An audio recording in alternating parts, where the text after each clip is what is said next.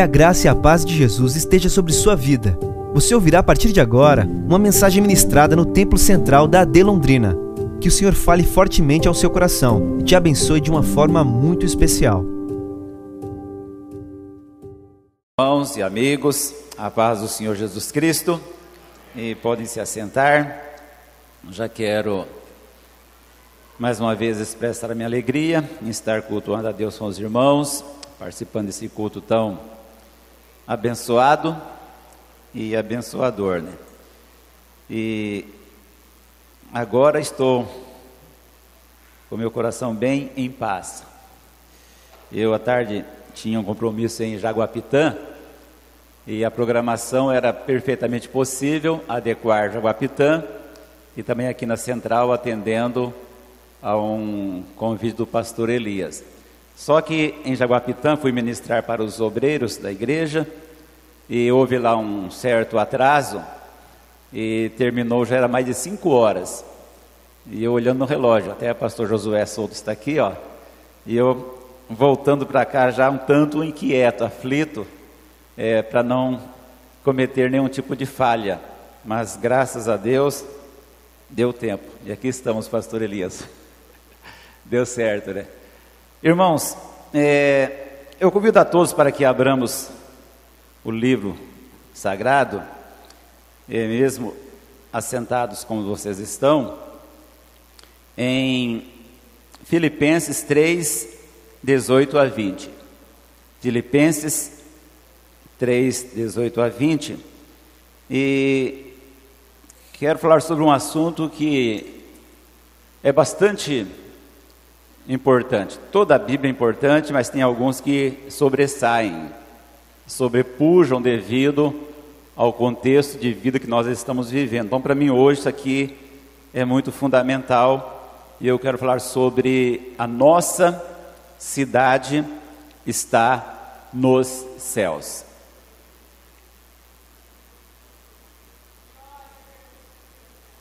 Diz assim: Pois como já disse repetidas vezes, e agora repito com lágrimas, há muitos que vivem como inimigos da cruz de Cristo. O destino deles é a perdição. O seu Deus, vejam aí, letra minúscula, Deus é o estômago. E eles têm orgulho do que é vergonhoso só pensam nas coisas terrenas.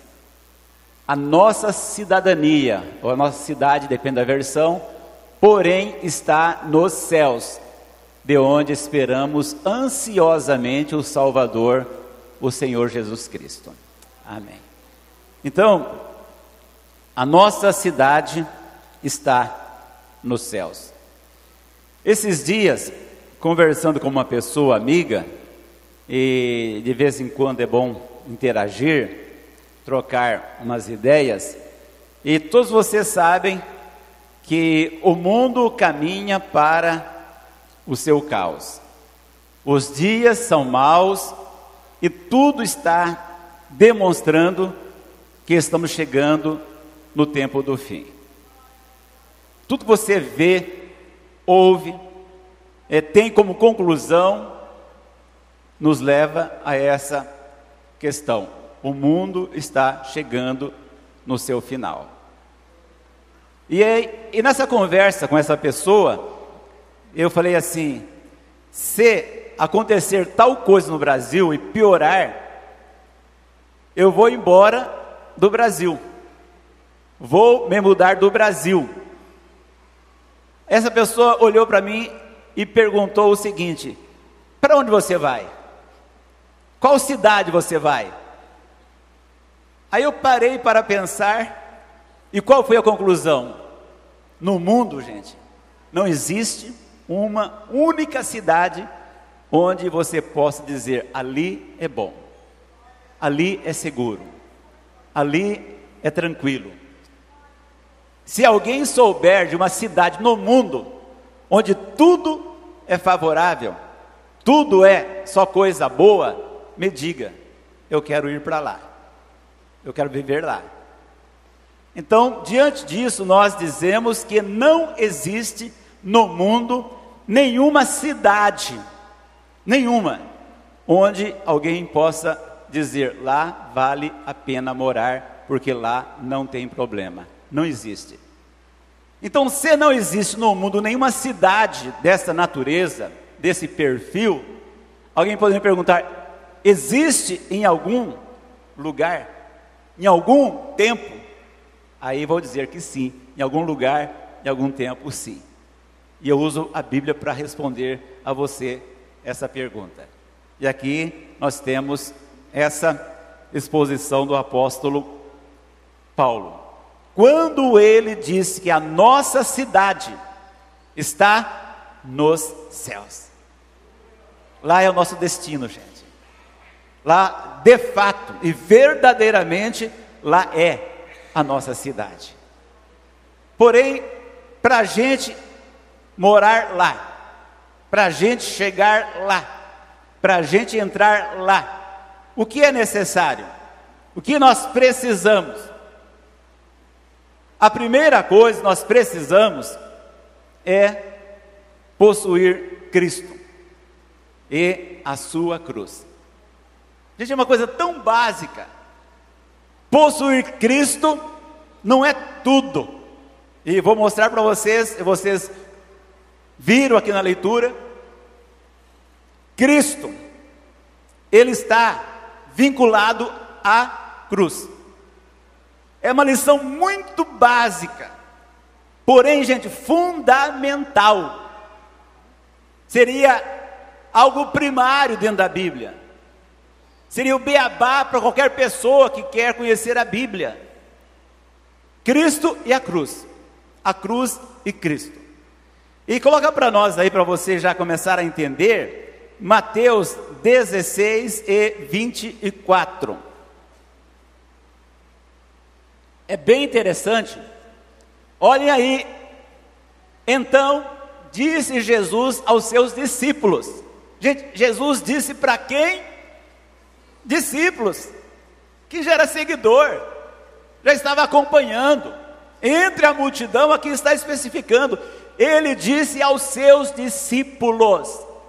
Irmãos, me permita com todo respeito, sem nenhuma censura a ninguém absoluto. Quem sou eu para fazer isso?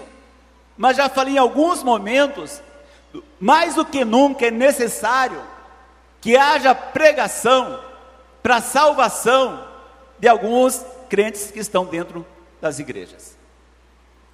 Porque muitas pessoas estão, e aqui Paulo está mostrando, dentro da igreja de Filipos havia esse tipo de situação.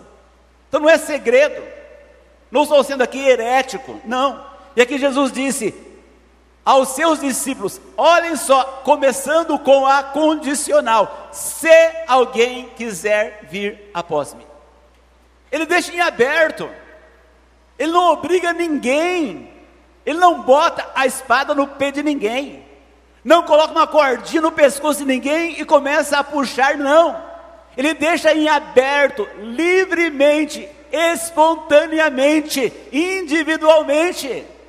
Se alguém, se alguém se prontificar, se alguém quiser vir após mim, três coisas são requisitadas.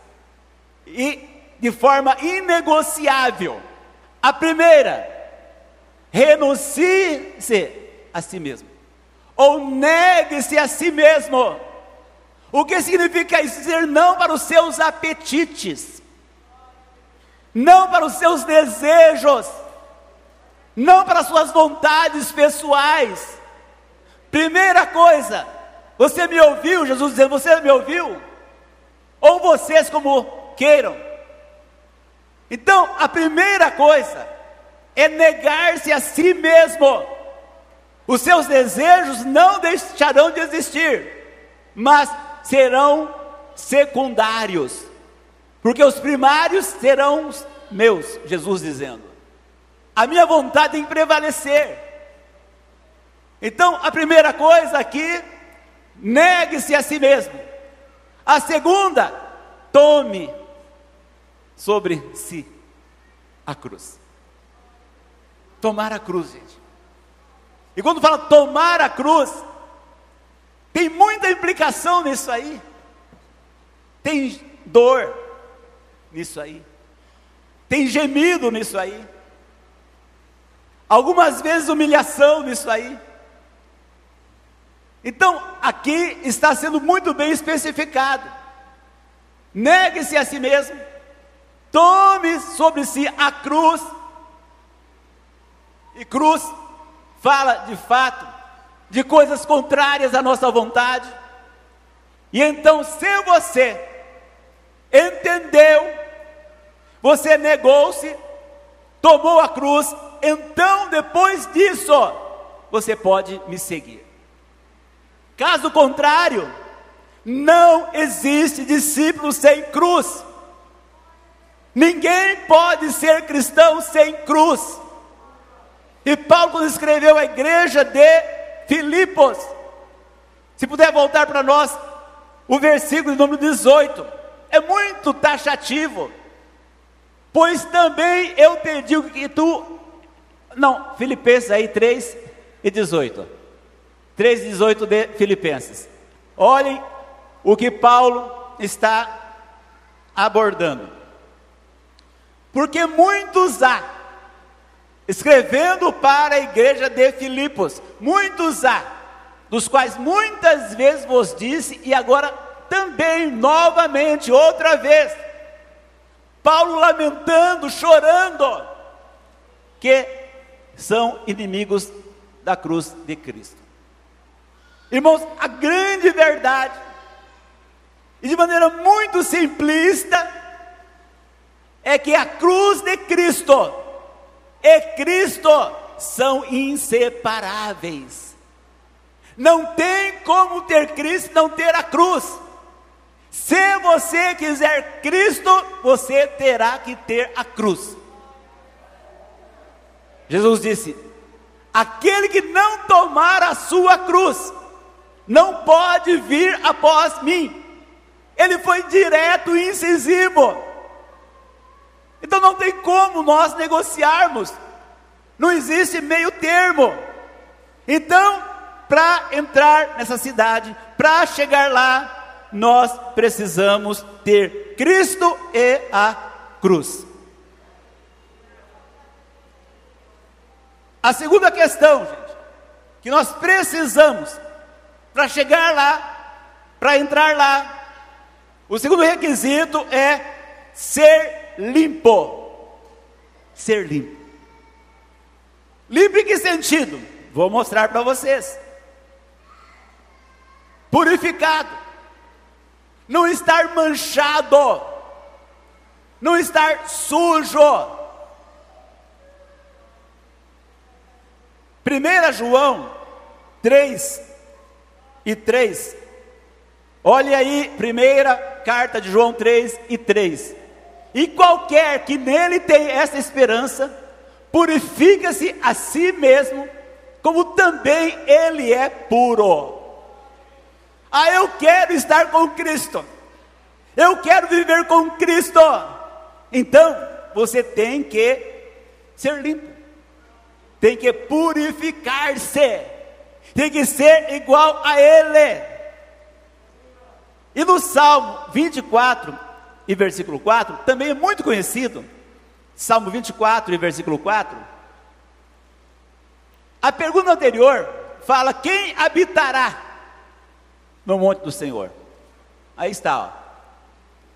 Aí coloca o versículo 4 então. Aquele que é limpo de mãos. Limpo de mãos fala o que, gente? limpeza exterior, limpeza aparente, limpeza visual, limpo de mãos e puro de coração, questão interna, questão interior.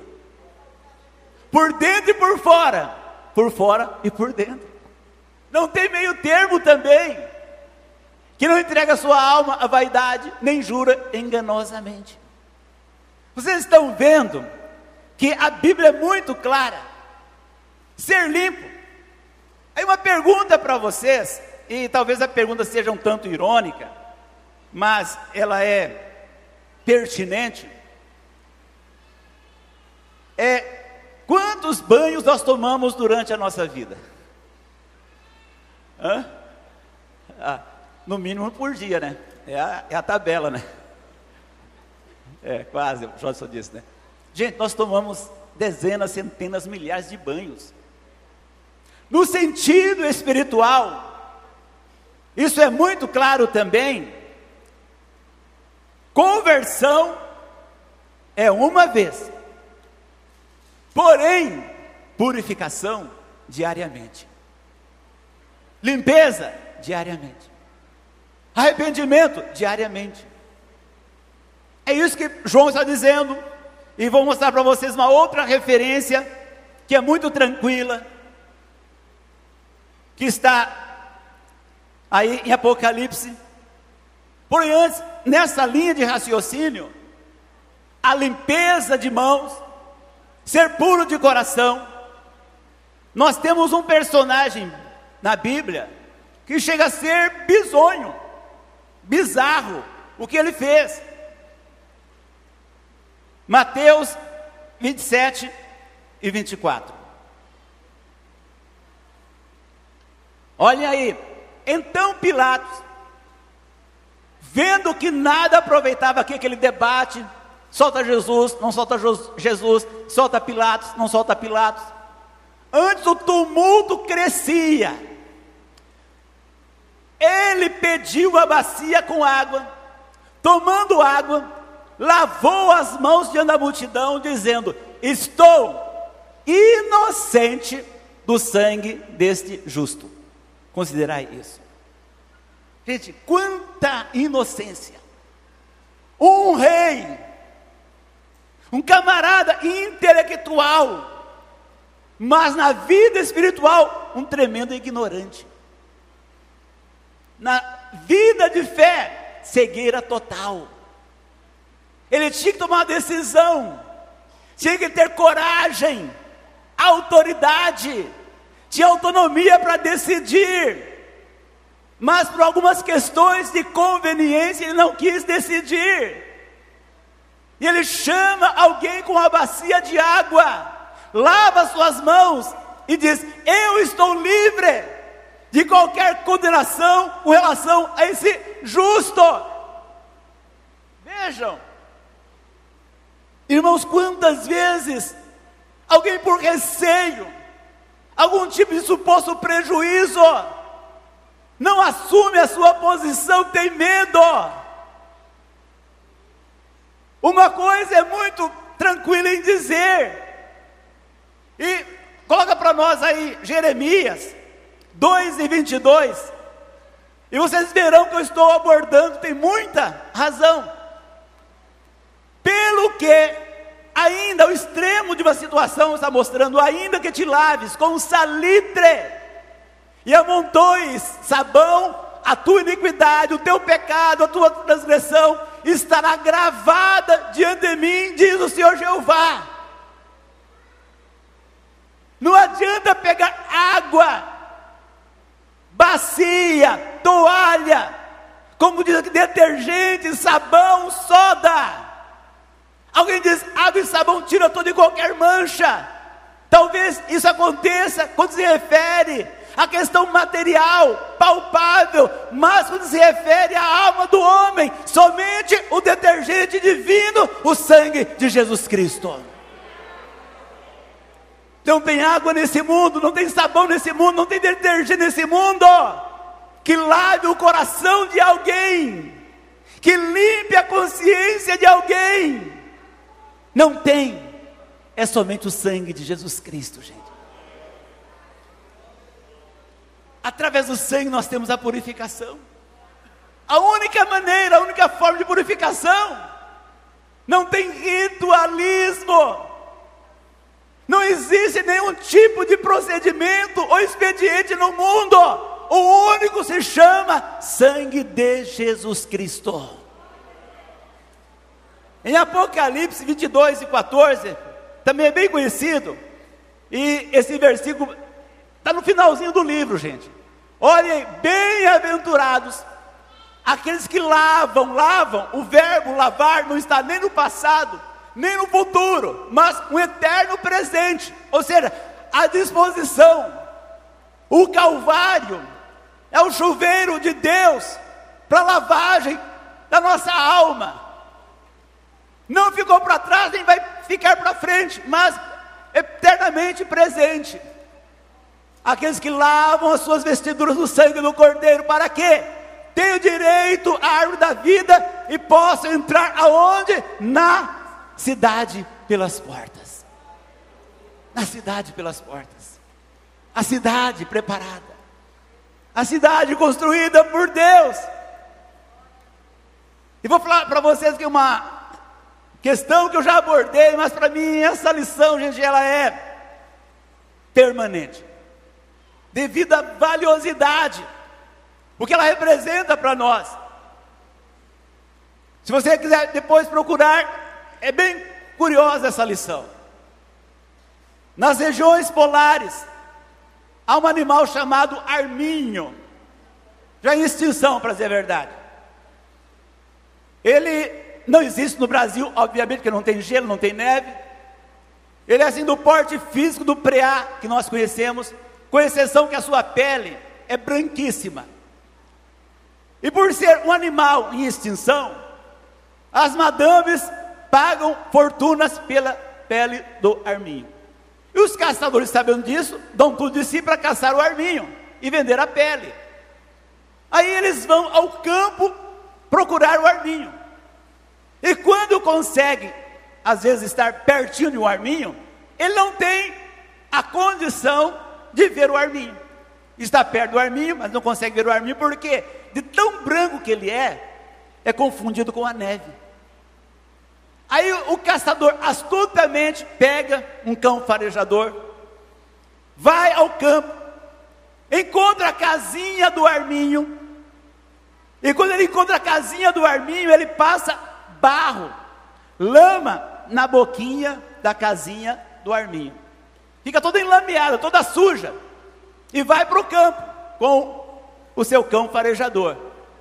E quando eles conseguem avistar um arminho, o caçador solta o cão em cima do arminho, e o arminho tem como único refúgio a sua casinha.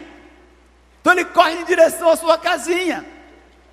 E quando está chegando na sua casinha, ele percebe que a boquinha está toda suja, enlameada, cheia de barro. E na velocidade que ele vem, se ele entrar na casinha, vai esbarrar nas laterais da portinha, vai manchar sua pele. Então ele faz a meia volta, vai lá para o campo, tentando despistar o cão. Alguns conseguem fugir, mas outros acabam morrendo. Por que o Arminho faz isso, gente? Que ele sabe se entrar na casinha dele, manchar a pele, da próxima vez que ele sair ao campo à procura de alimento, ele vai ser um alvo muito fácil para o caçador. Vai estar com a sua pele manchada. Vocês estão percebendo que lição esse animal traz para a gente? Alguns optam morrer, mas não sujam a pele. Irmãos, Deus não está querendo que ninguém morra, não está pedindo que você faça isso. Todos nós pisamos na bola, erramos, e quando nós erramos, o que nós temos que fazer? Jesus deixa várias lições. João, evangelista, escreve nas suas cartas: se confessarmos os nossos pecados, ele é fiel e justo para nos perdoar de todos os pecados e nos purificar de toda injustiça. Quando nós sujamos as nossas vestes e não pedimos perdão, e não somos purificados, veja que são duas coisas distintas: pedir perdão e ser purificado, partir da sua condição de decisão ser então, quando nós pedimos perdão e somos purificados, nós estamos bem diante de Deus, mas quando não fazemos, nos tornamos alvos fáceis do inimigo. Quantas pessoas são reféns de alguém usado pelo maligno? Porque cometeu algum deslize, tentou ocultar, tentou esconder, mas alguém descobriu, e esse alguém está chantageando você. Mas nesta noite, saiba que o sangue de Jesus Cristo te purifica de todo o pecado.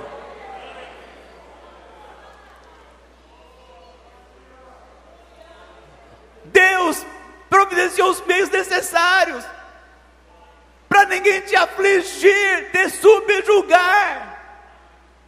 Então, nesta noite, a segunda coisa que precisamos ter é sermos limpos pelo sangue de Jesus Cristo. Primeiro requisito: Cristo e a cruz. Segundo, ser limpo. E o terceiro requisito: estar preparado.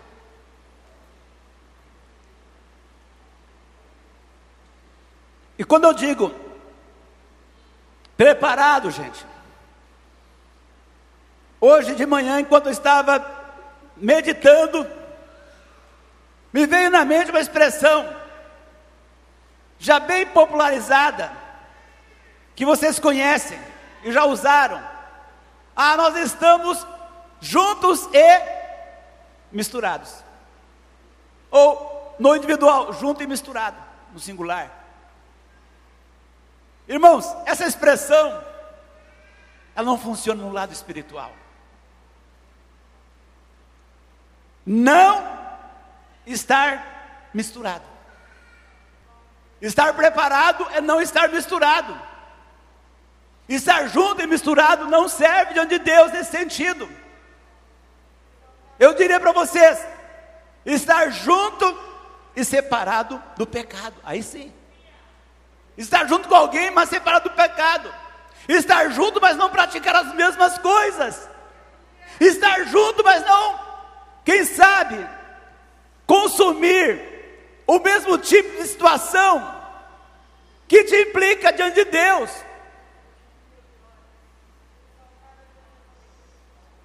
Estar junto, mas não ter as mesmas práticas.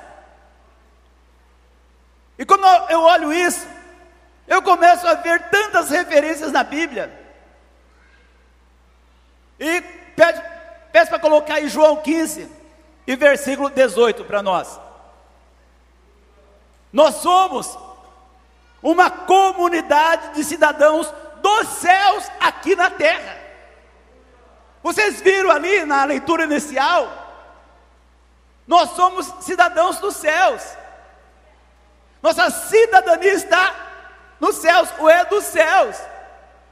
Então nós somos na terra uma cidadania na terra. Ou uma comunidade na terra, mas pertencente aonde? Pertencente aos céus. E quando nós abordamos isso, geralmente a gente se lembra de algumas situações que já enfrentamos na vida. Jesus disse: Olha, se o mundo vos aborrece, aqui é questão de estar junto. Sabei que primeiro do que a vós, me aborreceu a mim. Tem versão que diz: Se o mundo vos odeia, é a versão que eu mais prefiro, que se aproxima mais do pensamento original. Sabei que primeiro do que a vós, me aborreceu a mim. Se o mundo vos odeia, o versículo seguinte, que é o 19. Olha aí. Se fosseis do mundo, o mundo amaria o que era seu. Mas o mundo vos odeia porque não sois do mundo. Pelo contrário, eu vos escolhi do mundo. E aí tem uma situação que de vez em quando se torna até cômica. Quando alguém fala o seguinte: ah, mas Fulano, ele zombou de mim porque sou crente. Outro diz: Ah, Fulano debochou de mim. Ah, eu sou preterido em tal lugar, no trabalho, na escola. Eu sou preterido. porque sou crente. Graças a Deus por isso, meu irmão. Isso mostra que você não está fazendo parte desse grupo. Jesus está dizendo: se você fosse do mundo, o mundo te amaria. Mas como você não é do mundo, você é preterido, é indesejado, é debochado, é zombado. Então deixe que zombem você. É uma prova, é uma evidência que você está andando com Jesus. Aleluia, aleluia, aleluia. E aí, gente, tem algumas referências que eu acho que são magníficas. E uma delas, Jesus disse o seguinte: eu não me recordo agora de cabeça. Ele viu o príncipe deste mundo se aproximando. Ele disse: Aí vem o príncipe deste mundo, mas ele nada tem em mim. O que Jesus queria dizer? Aí está o príncipe deste mundo, mas ele não tem nada em mim. Não existe entre nós liga, não tem comunicação, não tem comunhão, não tem vinculação. Nós somos plenamente incompatíveis. Aí está o príncipe desse mundo, mas eu não tenho nada a ver com ele, nem ele comigo. Nós somos verdadeiramente inimigos mortais com o príncipe desse mundo, gente. Aí sim é o inimigo.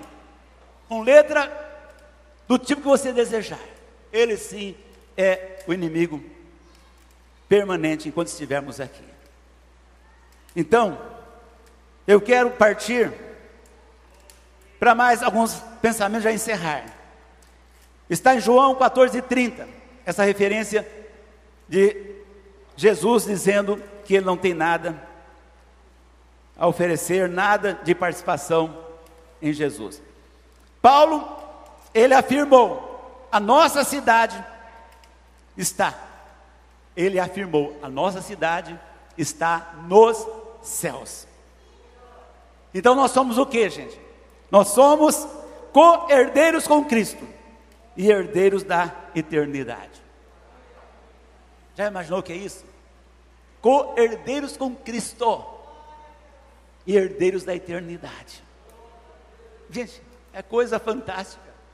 É uma coisa que ultrapassa a nossa compreensão. É uma coisa infinita, ilimitada. Então, Jesus está dizendo a nossa cidade, a nossa cidadania. Aí, quando eu me lembrei e já usei uma vez aqui na igreja, é, tinha um homem alemão chamado Alfred Krupp. Ele foi um mega empresário alemão, dono da maior companhia de armamentos da Alemanha durante a Primeira Guerra Mundial, incluindo tanques e submarinos na Segunda Guerra Mundial. Então ele aumentou o seu arsenal, ampliou a sua condição de fabricação de armas, e aí foi para submarinos, tanques e outras coisas mais. E quando ele estava prestes a morrer, esse homem multibilionário chegou a ter, segundo a história, mais de 40 mil funcionários. Sabe o que é isso? Mais de 40 mil funcionários. Talvez alguns já ouviram que ele tinha também trabalho escravo entre os funcionários, pertencia à cúpula do governo nazista. Mas perto de morrer, ele chamou seu médico pessoal e disse ao seu médico pessoal: eu lhe dou o que você quiser, para que você me acrescente mais alguns anos de vida. Veja a proposta desse homem no leito da morte. ao médico dele: Eu lhe dou o que você quiser, para você me acrescentar mais alguns anos de vida. E o médico olhou para ele e disse: Olha, ainda que você me desse toda a sua fortuna, eu não tenho essa autonomia. Irmãos, e nós aqui gratuitamente, sem nenhum centavo, Deus não quer dar a nós 10, 50, 80, 100 anos, Deus quer dar para nós a eternidade. Deus oferece você o que não tem fim gratuitamente pelo sangue de Jesus no Calvário, através da cruz. Aleluia, aleluia, glória a Deus. Agora, outra coisa interessante, já que nós devemos estar preparados para a partida, para a mudança de cidade, de pátria. Eu comecei esses dias a rever uma coisa que já falei também aqui na igreja uma vez, mas eu comecei a olhar novamente para essa partida, que de fato é a mudança incomparável, inigualável, única. Não é necessário preparar malas, nem carro, nem comprar passagem. No ano de 1969, no mês de julho, a NASA enviou o homem à Lua. Armstrong colocou pela primeira vez o pé dele na Lua. Isso virou manchete mundial e para todo sempre na história humana. Aí eu comecei a olhar uma coisa já tinha conhecimento. O programa Apollo construiu mais de 23 bilhões de dólares naquele tempo. 23 bilhões em 69. Hoje, atualizado, seria mais ou menos 130 bilhões de dólares. O tempo que eles gastaram, 12 anos de preparação, 12 anos de preparação. 400 mil profissionais, e milhares de contratos e encomendas tecnológicas feitas a empresas e universidades americanas. A distância entre a Terra e a Lua é de 384 mil quilômetros. E mesmo assim, o tempo gasto foi de três dias e três noites. Para você ter uma ideia, seria mais ou menos pegar um foguete de Londrina a Maringá em um minuto. Um minuto. E mesmo assim, o tempo foi de três dias e três noites. Quando eu vejo isso, gente, e olho para Paulo quando escreve a carta aos Coríntios, ele diz, no momento. Essa palavra, no momento, significa num átomo de tempo. O átomo é a menor partícula divisível, quando não tem mais como dividir.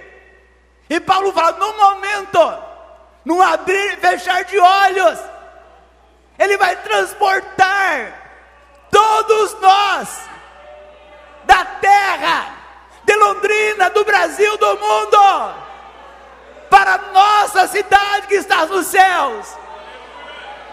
Jesus não vai depender da tecnologia humana, não vai depender do homem, não vai depender de nada dos recursos da terra, mas Ele, pelo seu poder, levará milhões e milhões de pessoas, não para a lua, mas para além das estrelas. Aí, gente, é o que nos aguarda é o que nós temos pela frente. A nossa cidade está nos céus. Está nos céus. E para encerrar, eu não sei se ainda é ou não, mas eu me lembro que no final do século passado, né? Já faz um tempinho. Tem um, um banco no Brasil, talvez o maior banco privado, se não entre os dois maiores, que a sua sede era em Osasco, São Paulo. Eles tinham um orgulho tremendo da propaganda que eles faziam, nos cartazes. Osasco, a cidade de Deus. E quando eu via isso, eu ficava pensando, por quê? E hoje começo a pensar, Osasco é uma cidade cheia de violência.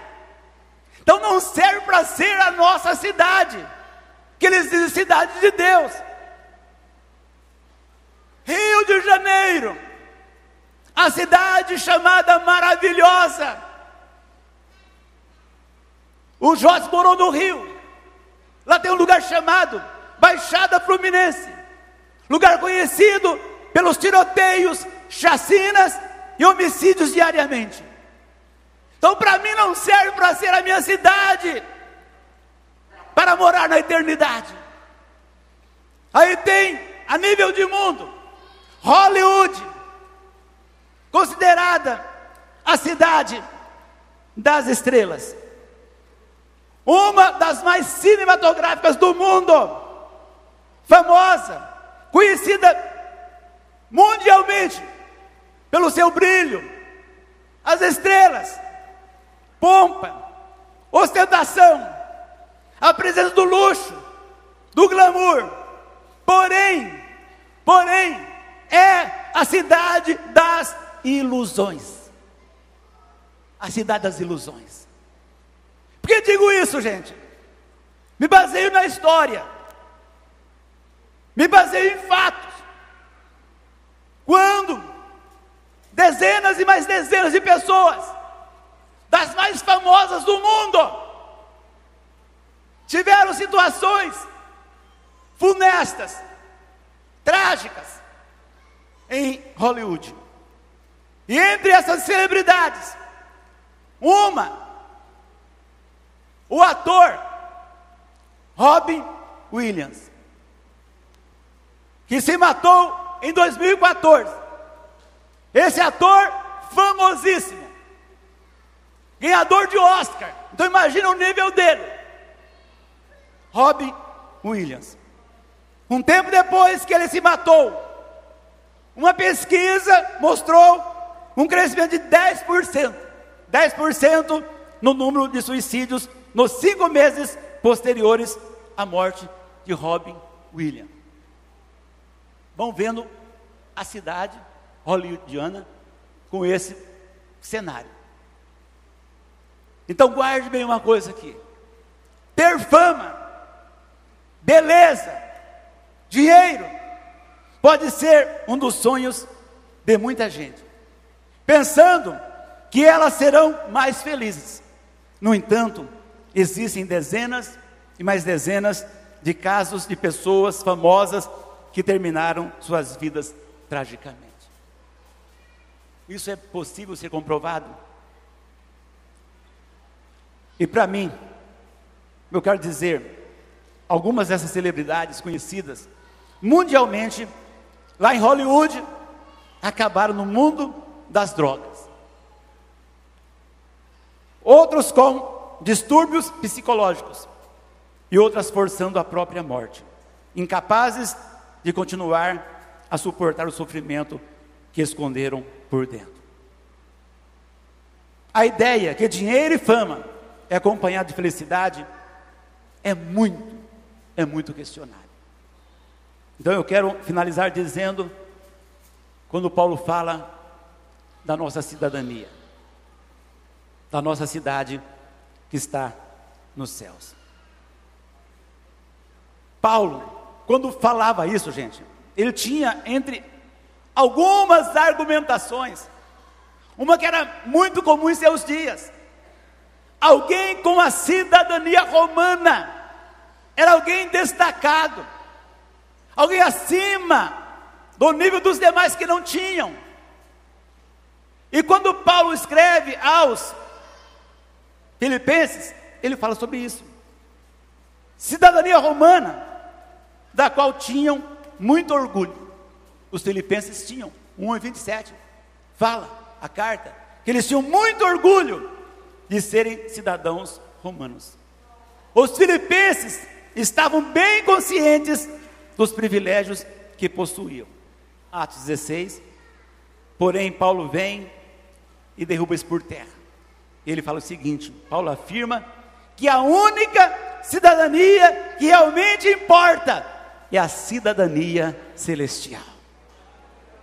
Ainda, ainda nós não colocamos os nossos pés lá nessa cidade, ainda não, mas ainda certamente, mas ainda infalivelmente, nós colocaremos os nossos pés na cidade que está nos céus. Amém.